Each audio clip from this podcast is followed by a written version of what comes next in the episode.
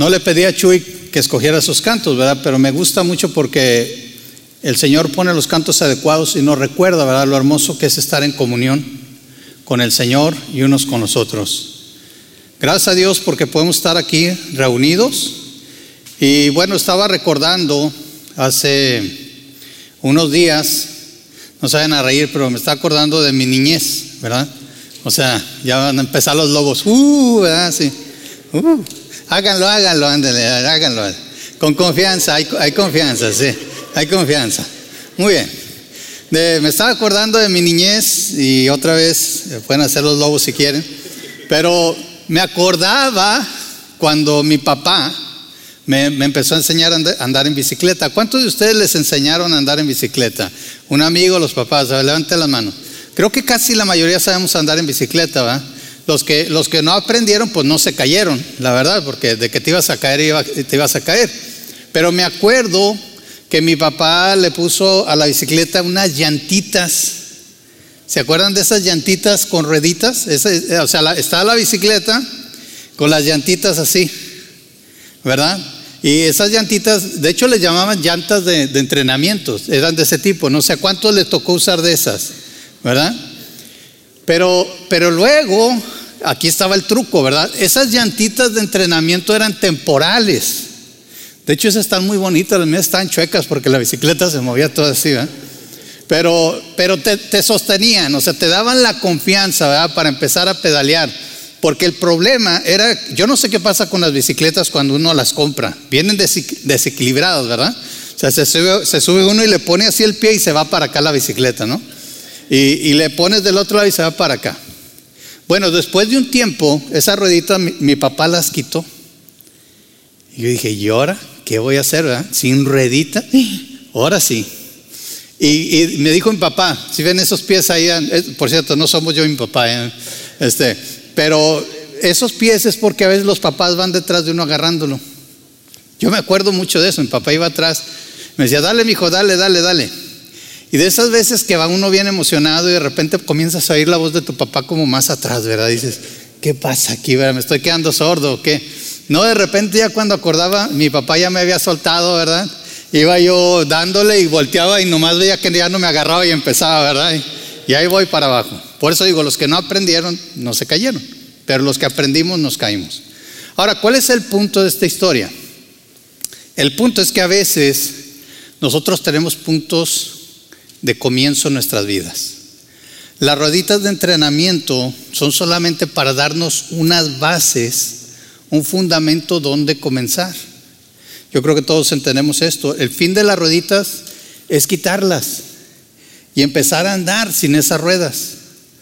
Mire, en la vida cristiana nosotros sabemos lo siguiente. Así como las rueditas nos habilitan para después poder andar en bicicleta y llegar a destinos y poder andar solos sin que ande nuestro papá detrás de nosotros o algo así, de la misma manera nosotros como creyentes recibimos una libertad que nos habilita para poder tener comunión entre nosotros. Yo no sé si usted se ha dado cuenta. Voltee, cada quien ahí a ver, no, no saben asustar, volteen a Dios. ¿quién? No, o sea, volteen y vean a la gente que está aquí alrededor suyo. ¿Sabe que nosotros venimos de diferentes lugares? Ah, por cierto, bienvenidos a la hermana Nancy, al hermano, ¿verdad? Que vienen desde el paso, venían al paso y le aceleraron y sí llegaron. Entonces, gracias a Dios. Este, y miren, volteen así, véanos, véanse. ¿Quién le iba a decir a usted que íbamos a poder estar todos juntos en comunión? Somos tan diferentes. La verdad, somos diferentes. Usted va a la casa, aunque sea de un familiar, de una, es más, hasta de un hermano, y por el simple hecho de que tu hermano se casa con otra persona que es de otra familia, se forma otra cultura. ¿Sí? Pero en la sangre de Cristo, el sacrificio de Cristo nos dio las bases para que podamos estar aquí en comunidad, que podamos estar juntos, que podamos nosotros ser un cuerpo. Fíjese bien, Cristo cuando Él se ofrece a sí mismo como el sacrificio perfecto para que nosotros podamos recibir el perdón de nuestros pecados, de nuestros pecados si creemos en Él, Él abre las puertas, nos habilita no solo para tener comunión con Él, sino también para tener comunión entre nosotros. Le voy a leer lo que dice Hebreos 10, 19 al 22, que es nada más como un trasfondo para esto. Dice, así que, amados hermanos, porque Cristo murió por nosotros, podemos entrar con valentía en el lugar santísimo del cielo por causa de la sangre de Jesús. Por su muerte, Jesús abrió un nuevo camino, un camino que da vida, a través de la cortina del lugar al lugar santísimo. Ya que tenemos un gran sumo sacerdote que gobierna la casa de Dios, entremos directamente a la presencia de Dios con corazón sincero y con plena confianza en Él. Pues nuestra conciencia culpable ha sido rociada con la sangre de Cristo, que dice, a fin de purificarnos, y nuestro cuerpo ha sido lavado, ¿con qué? Con agua pura. En este contexto es en el que vamos a estar hablando hoy, y vamos a estar hablando precisamente de por qué los cristianos nos congregamos, por qué es bueno congregarnos. ¿Sí? Y mire, estamos hablando en tiempos difíciles. Todavía seguimos en la pandemia. La pandemia que pensamos que iba a durar tres meses, ¿verdad? O sea, ¿ya cuánto lleva? Pero tenemos que ver hacia adelante, cómo Dios nos motiva, ¿verdad? Tenemos tres llamados aquí en Hebreos. Abra su Biblia ahí en Hebreos. Vamos a ver Hebreos 10, 23 al 25. Ya leímos el contexto. Pero estos tres llamados han sido transmitidos primero a los lectores de esta carta y después a nosotros. Tres llamados que tienen que ver con nuestra relación con Dios, pero también con nuestros hermanos como iglesia. Y el primer llamado es un llamado a mantenernos firmes. Yo creo que esto es muy apropiado, un llamado a mantenernos firmes. ¿Qué dice Hebreos 10:23? Después de que habla de Cristo y cómo Él nos ha abierto la entrada al lugar santísimo, es decir, a la presencia misma de Dios, dice, mantengámonos firmes sin titubear en la esperanza que afirmamos, porque se puede confiar en que Dios cumplirá, ¿qué? Sus promesas. ¿Cuáles promesas? Aquí tengo, tengo una Biblia. Díganme ustedes, ¿cuántas promesas hay en las escrituras para nosotros? Hay muchas. Pero mire, hay una, hay una que todos nosotros deberíamos de tomar como un ancla en la vida cristiana. Y de hecho hoy vamos a celebrar la Santa Cena. Por cierto, espero que hayan, que tengan todos sus elementos. Pero hubo una frase que el Señor le dejó a sus discípulos. Dice, hagan esto en memoria de mí hasta que yo venga. Hagan esto en memoria de mí hasta que yo venga. Cuando aquí habla de la esperanza que afirmamos, se refiere a las promesas de Cristo, pero especialmente al hecho de que Cristo prometió volver por los suyos. Cristo regresa. Y si Él ha retardado su promesa, como algunos lo tienen por costumbre, es porque Él está siendo paciente, porque quiere que muchos lleguen al arrepentimiento, pero de que viene, viene, y de que está cerca, está cerca. ¿Sí? La pregunta es, ¿lo estamos esperando? Esa es la promesa, esa es la esperanza que afirmamos. Y dice aquí, porque se puede confiar en Dios. A ver, levante la mano el que confía en Dios alto así, en alto. Si no, si no se puso desodorante, lo siento por el que estaba a su lado. Pero tenemos que confiar en el Señor.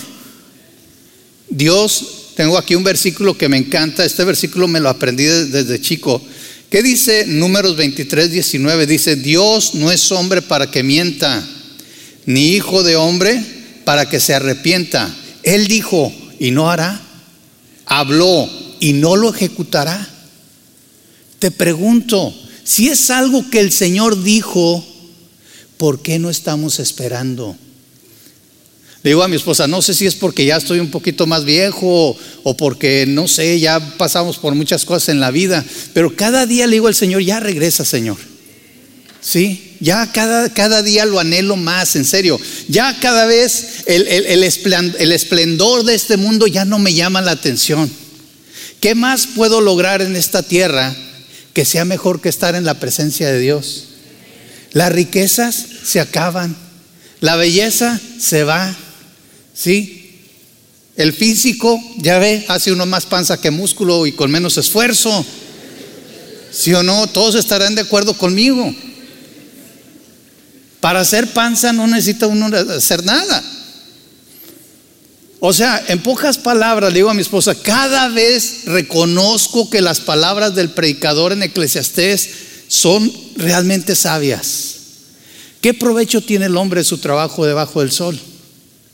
Suena muy pesimista, él dice, todo es vanidad. Porque él entendía el valor de estar aquí en la tierra comparado con el valor de estar con su Señor. ¿Qué tienes en este mundo que te ata tanto que no anhelas el regreso del Señor?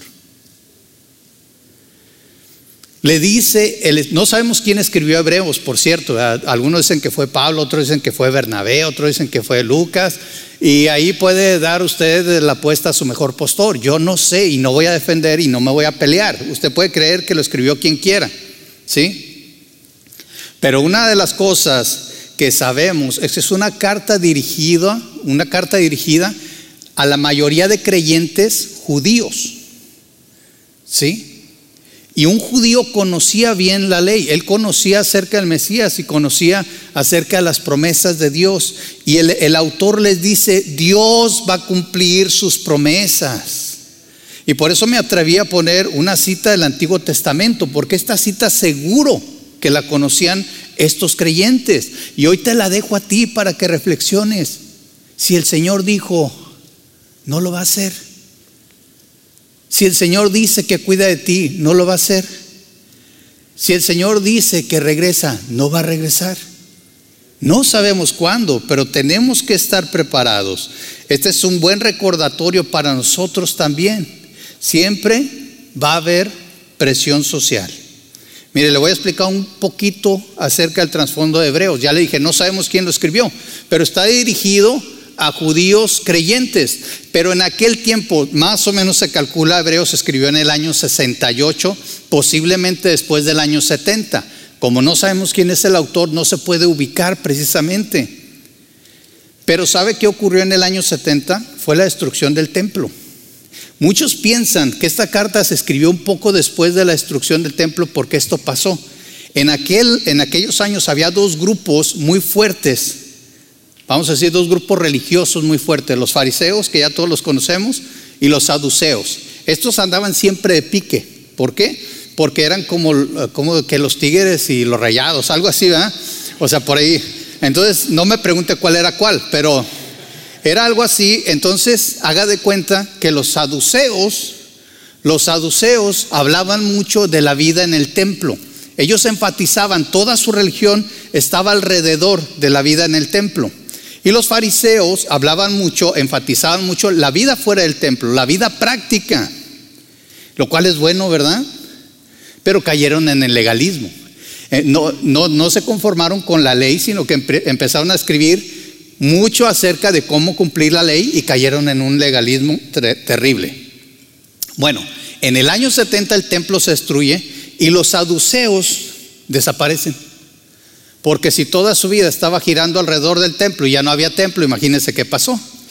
¿Qué ocasionó esto? Que ahora los fariseos eran el grupo más fuerte y empezaron a hacer esta, esta cosa de hablar con todo el mundo y decirle, si tú no regresas a la ley, eres un traidor.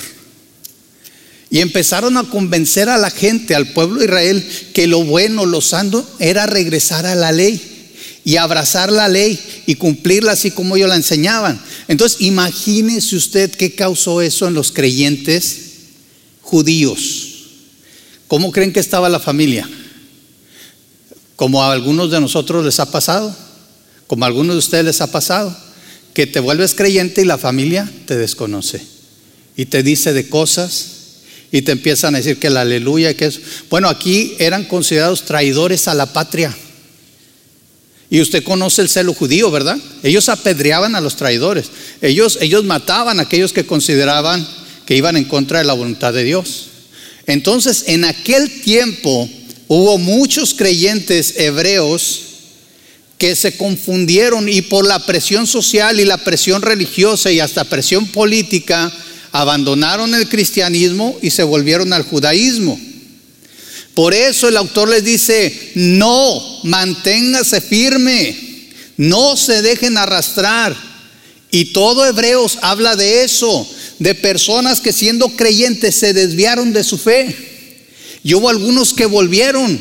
Y estaba la pregunta, oye, ¿y el que vuelve se tiene que volver a convertir? Decía, no, por eso habla de un solo sacrificio. Hubo un solo sacrificio. Ya hay una sola promesa. Y en eso, mis hermanos, tenemos que estar firmes. Que no lo jale el mundo. Que no lo jalen las religiones. Que no lo jale la familia. Manténgase firme en las promesas de Dios. Fíjese bien, dice, este es el fundamento, es un recordatorio. Siempre vamos a tener presión social, siempre va a haber presión familiar, siempre va a haber presión religiosa que nos quieren mover a abandonar nuestra fe. Mantengámonos firmes. Y el fundamento, el cimiento que nos va a dar la firmeza que necesitamos es creer en las promesas de Dios. ¿Crees en las promesas de Dios? Aférrate a ellas, agárrate a ellas, ahora sí como decimos, hasta con los dientes, ¿verdad? Así como cuando ves un billete tirado en la calle y te avientas así con todo, así como dices, arriesgas el físico y todo, y más si es de a 100, ¿verdad? Ah, por cierto, ¿cuántos se han encontrado dinero tirado en la calle? Sí. Yo sí, o sea, no es leyenda, a mí me pasó, ¿eh? Así unos billetitos enrollados que uno voltea para todos lados y, dice, bueno, ¿y de quién es, verdad? Bueno, gracias, Señor, ¿verdad? Hagas, véngase tu reino. Mi esposa, ahora que viajamos, se encontró todo un monedero saliendo del aeropuerto. Lo fuimos a regresar al aeropuerto, sí, ahí a, entregar para que lo vocearan. Pero a veces uno se encuentra por ahí, por ahí cosas. Hay cosas a las que vale la pena aferrarse, otras como el monedero las deja uno ir. Pero si hay cosas a las que vale la pena aferrarse en esta vida, son las promesas de Dios. Mire, vamos a un segundo llamado, el llamado a considerarnos unos a otros. ¿Qué dice Hebreos 10:24? Pensemos en maneras de motivarnos unos a otros a realizar actos de amor y de buenas acciones. ¿Sí? A realizar actos de amor y de buenas acciones. Le voy a decir una cosa. Como creyentes, siempre vamos a vivir en tiempos difíciles. ¿A qué me refiero? Como creyente usted y yo, siempre va a ser difícil seguir a Dios. ¿Por qué? ¿Se oye pesimista eso? Un poquito, ¿verdad? Pero le voy a decir la verdad. Estamos viviendo en un mundo en el que Dios le permitió a Satanás ser el príncipe de este mundo. ¿Sí? Así que el creyente siempre va a ir contracorriente. Toda la corriente, toda la corriente de este mundo va en contra de Dios. Estamos viviendo en un mundo con un sistema filosófico que naturalmente se opone a Dios. Entonces usted y yo, como creyentes, siempre vamos a ir en contra de esa corriente. Entonces siempre nos va a costar más vivir la vida cristiana que seguir al mundo. Por eso muchos no se mantienen firmes y mejor se dejan así como de muertito, ¿verdad? Como, cuando va uno en un río y se deja llevar por la corriente a ver a dónde te lleva. Te lleva. ¿Sí? Eso es peligroso. Mire, la marca del verdadero creyente es el amor. Tú puedes decidir mostrar amor o no. Tú puedes decidir ir en contra de la corriente de este mundo o no como los salmones. Si saben que los salmones suben, ¿verdad? Van contra corriente. ¿Han visto algún video donde van los salmones ahí subiendo? ¿Verdad? Y, cada año van. Y ahí van. Así, a ver, hágale así como salmón. Porque tenemos que ir contra corriente. Vamos a practicar. No, no. Tenemos que ir contra corriente. Ahora sí que tenemos que tener complejo de salmón. Y parte de vivir, dice aquí, motivarnos a realizar actos de amor y de buenas acciones. ¿Por qué? Porque el amor es la marca del creyente. Primera de Juan 4:8 dice, pero el que no ama no conoce a Dios. ¿Por qué? Porque Dios es amor. El punto aquí es un llamado a activamente mostrarnos amor y a las buenas obras. Te pregunto ahorita, ¿cuándo fue la última vez que tú motivaste a alguien a amar a alguien? ¿Cuándo fue la última vez que motivaste a alguien? Que, que así, o sea, con todas las letras le dijiste a alguien, hermano, hermana, vamos a hacer esta buena obra. ¿Cuándo? ¿Sí? ¿Cómo motivas a otras personas? ¿Cómo motivas a tu familia? Esto es bien difícil, o sea, yo no estoy diciendo porque yo lo haga perfecto, ahí está mi esposa que les diga, mejor no, no le pregunten. Pero todos nosotros tenemos el mismo llamado. No te fijes a que si lo hace el hermano o no, no te fijes a que si lo hacemos los pastores o no, el llamado es personal, el llamado es tuyo. Dios en esta mañana, en esta tarde, te está llamando primero a estar firme, segundo, a motivarte, primero tú y después a otros, al amor y a las buenas obras. Me encanta cómo lo dice Santiago. Y he leído este pasaje, lo tengo muy, marcado en mi corazón, porque yo batallé con este, este concepto de amar al hermano. Yo decía, pues es que a mí no, yo no siento bonito. Pero miren lo que dice Santiago. Santiago lo pone bien práctico. Supónganse que ven, ven a un hermano, estoy en Santiago 2.15. Supónganse que ven a un hermano o a una hermana que no tiene que comer ni con qué vestirse. Y uno de ustedes le dice, adiós, que tengas un buen día. Abrígate bien. Sí, abrígate mucho, aliméntate bien. Pero no le dan ni alimento ni ropa. ¿De qué sirve? Bien práctico, ¿no? Bueno, esa es la vida que Dios quiere que vivamos. No se trata de complicárnosla. Se trata de ser prácticos. Miren, eh, iba a subir mi, mi, celular nada más para, no para recibir llamadas, sino para mostrarles un texto. Me escribe alguien, miembros de la congregación, que me dice, hermano, este, no vamos a ir porque su novio, su prometido, mejor dicho, tuvo una reunión familiar y le dio COVID. Le dije, vamos a orar, vamos a orar por ti, vamos a orar por él. Sí, seguimos teniendo situaciones donde es necesario mostrar el amor. Gracias a Dios y doy gracias públicamente a todos los que aquí en la congregación, Dios ha movido su corazón a suplir una comida a aquellos que hemos estado enfermos, porque mi esposa y yo estuvimos enfermos de COVID. Y créame que se siente hermoso cuando de repente le hablan uno, ahí te dejamos ahí algo, ¿verdad? Agua, lo que sea. A mí nos hablaban, hermano, que además llegó el punto que tú, hermano, ya no necesitamos nada, hermana, ya no necesitamos nada, gracias, ¿verdad? Ya tenemos agua como para dos años ahí, ¿verdad? Este, ya tenemos.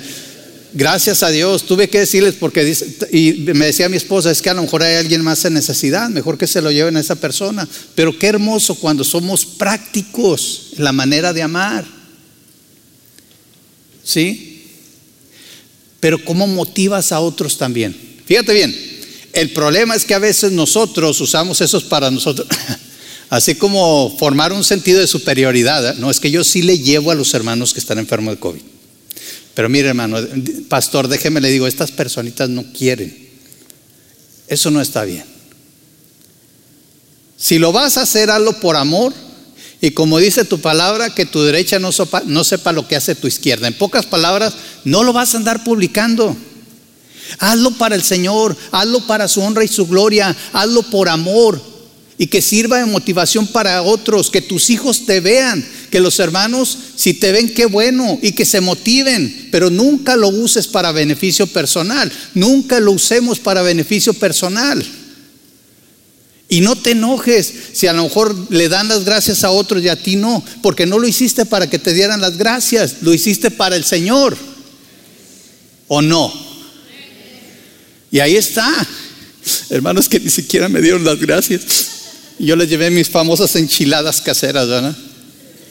Bueno, entonces lo hiciste para que te den las gracias o lo hiciste para el Señor. Dale honra y gloria al Señor. Y si se enchilaron con las enchiladas, pues ya llegó la venganza del Señor ahí, ya. ya no te preocupes. Pero miren, ¿cómo motivamos a otros? Si la misma palabra de Dios no te motiva a ti, olvídate que tú puedas motivar a otros. Ese es un principio básico.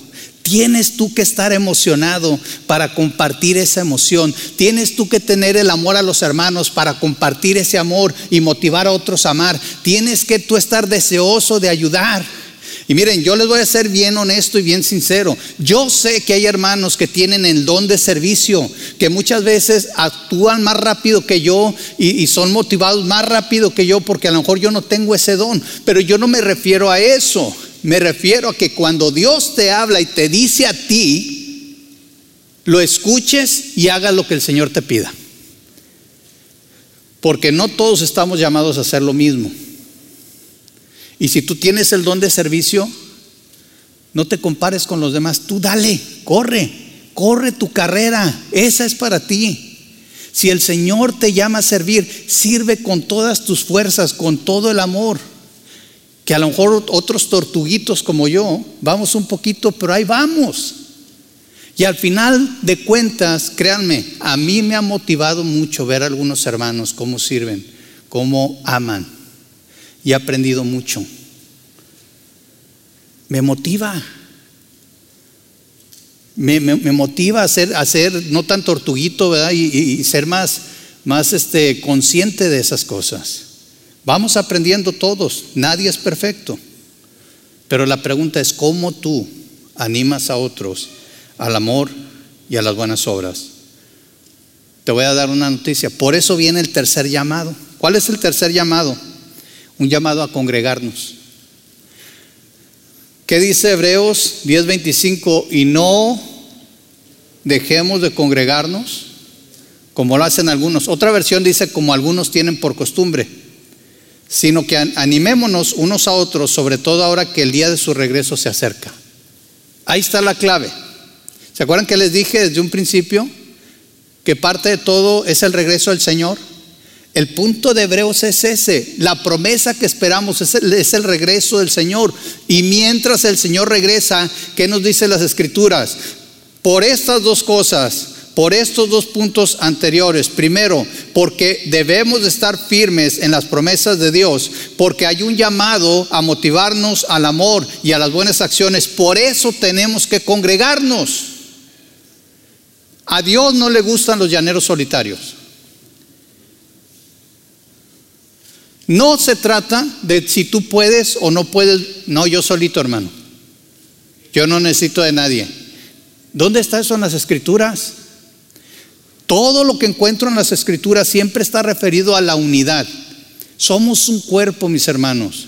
¿O ha visto usted por ahí un dedo chiquito ahí arrastrándose, verdad? Solito. Bueno, más en las películas de terror y esas del santo contra las momias y todo eso. ¿Sí? Otra vez me, vi bien retro, ¿verdad? Ya. Si saben quién es el santo, ¿verdad? Digo, si no me voy a sentir más mal. Pero miren, no somos llaneros solitarios. Somos un cuerpo, mis hermanos. Cuando Cristo murió en la cruz, sí, murió por cada uno de nosotros individualmente, pero murió para formar un nuevo cuerpo que es la iglesia, formado de judíos, formado de gentiles, pero todos un cuerpo. La iglesia no es este edificio, la iglesia somos nosotros. Pero el Señor nos motiva a congregarnos. Ahora, una cosa muy importante aquí, es que dice que no lo hagamos como algunos tienen por costumbre. Es decir, el autor de Hebreos está hablando también y alertando a las personas a que no se acostumbren a no reunirse. Nosotros ahora estamos viviendo en tiempos, y ustedes saben, que por un tiempo no cerramos la iglesia. ¿Sí, recuerdan esos, esos tiempos tristes? E, era bien triste, la verdad. Nosotros veníamos, los pastores veníamos, teníamos aquí el equipo y todo, y a mí me daba no sé qué, estábamos predicando con una iglesia vacía. Se siente feo. Pero teníamos que confiar que había gente detrás de esas cámaras, que había gente recibiendo la palabra de Dios a través, había gente congregándose. ¿Sí? Pero gracias a Dios que aquí estamos hoy. Ahora, algunos de ustedes puedan pensar que es insensible leer este versículo en estos tiempos porque hay personas que no pueden venir. Hay personas que a lo mejor consideran un riesgo venir o que no quieren arriesgar familia porque tienen personas enfermas. se respeta todo eso, mis hermanos. Eso se respeta. Pero si usted puede venir, venga. Ahora, si no puedes venir aquí, pero a lo mejor te sientes más seguro en un grupo pequeño, tenemos grupos pequeños para que te reúnas ahí. Búscalos. Ahora, tampoco eso no funciona. Bueno, busca una o dos familias con las cuales te sientas seguro y busca la comunión. El chiste es que no te quedes solo. El chiste es de que no se te haga costumbre andar por ahí solo. No se puede. Eres un miembro de un cuerpo. Tienes que estar pegado al cuerpo. Tu fe se va a debilitar. Tu firmeza se va a debilitar si no tienes comunión con el cuerpo. ¿Sí? Esas promesas se te van a ir olvidando. Vas a ir cambiando las riquezas de la vida en Cristo por lo que este mundo te ofrece. Marca mis palabras, porque a muchos ya les ha pasado. ¿Sí? También, ¿cómo? ¿Cómo va a ser posible, por ejemplo, que estimules a otros si no los ves? Ahora, algunos dirán, por teléfono hermano, pues hazlo entonces. Si, no puedes venir, si no puedes ver a, a nadie cara a cara, sé intencional, agarra el teléfono y háblale a los hermanos, ¿sí? Estate en comunicación. Ahorita hay muchas maneras de estar en comunicación, pero conéctate al cuerpo. No, que no se te haga costumbre no estar conectado al cuerpo. Y aparte, sí o no, mis hermanos, ¿a poco no? Cuando venimos aquí nos reunimos, ¿no se siente algo bien especial? Mire, el pastor Julio no me va a dejar mentir. La, primera vez que abrimos y, empecé a ver gente, no, no se me podía borrar la sonrisa de la cara. Y le dije, es que, es que se siente bien yo, entiendo, somos la iglesia y este edificio es un edificio, pero hay algo especial en ver a la gente de Dios venir y reunirnos, aunque sea un grupito, y cantar todos, como digo a veces, todos desafinados, y lo digo primero por mí, ¿verdad? Que de un tiempo para acá las alergias ya no me dejan cantar bien. Pero estamos cantando, abriendo nuestros corazones, sí, abrazándonos, si se puede, ¿verdad? yo extraño mucho eso, yo soy muy muy abrazador, muy de, ¿sí? Ahora pues hay que tener mucho cuidado, no toda la gente quiere, no todos se sienten a gusto, hay que respetar también. Pero qué hermoso cantar aquí juntos, ¿no? Qué hermoso elevar nuestras oraciones juntos.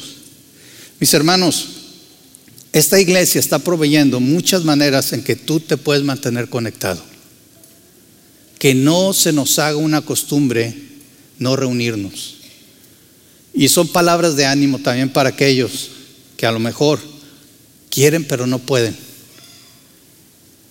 Busquemos la manera.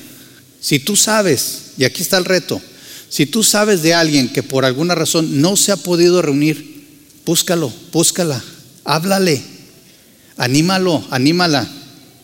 A lo mejor de veras no puede, entonces tú conéctate a esa persona. Sé intencional. Animémonos todos al amor, animémonos todos a las buenas obras.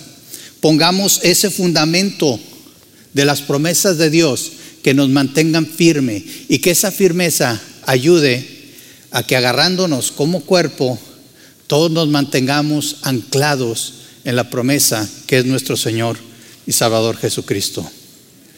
Fíjense bien, como aplicación, hay que buscar hay que buscar tener algún tipo de comunión con el cuerpo de Cristo. Sé intencional. Número dos, busca oportunidades de animar a otros, a otros hermanos, a las buenas obras, al amor. Y número tres, anima a otros a buscar la comunión con los hermanos, ya sea aquí en la iglesia, grupos pequeños, Zoom, por otro medio, cada quien de alguna manera, como pueda, pero busquemos la comunión. ¿Sí? Y que el Señor nos ayude a seguir firmes en la esperanza de su regreso. Les invito a que nos pongamos en pie. Vamos a orar. Señor, gracias Dios porque a pesar de que estamos en un mundo donde por alguna razón tú has permitido a Satanás gobernar, Señor, tú estás con nosotros. Tus promesas nos mantienen firmes, Señor. Ayúdanos a recordarlas. Sobre todo la promesa de que un día vas a volver. Y Señor, mientras tanto, ayúdanos cada quien, Señor, de la manera que tú quieras. A estos hermanos que recibieron esta carta de Hebreos, el hablar de congregarse para ellos podía significar la muerte. Y hoy en día, tal vez para algunos de nosotros, hablar de congregarnos, pues es muy semejante a contaminarse y tal vez morir. Pero Señor, ayúdanos a recordar que lo hacemos para honra y gloria tuya y que lo vamos a hacer de la manera que podamos.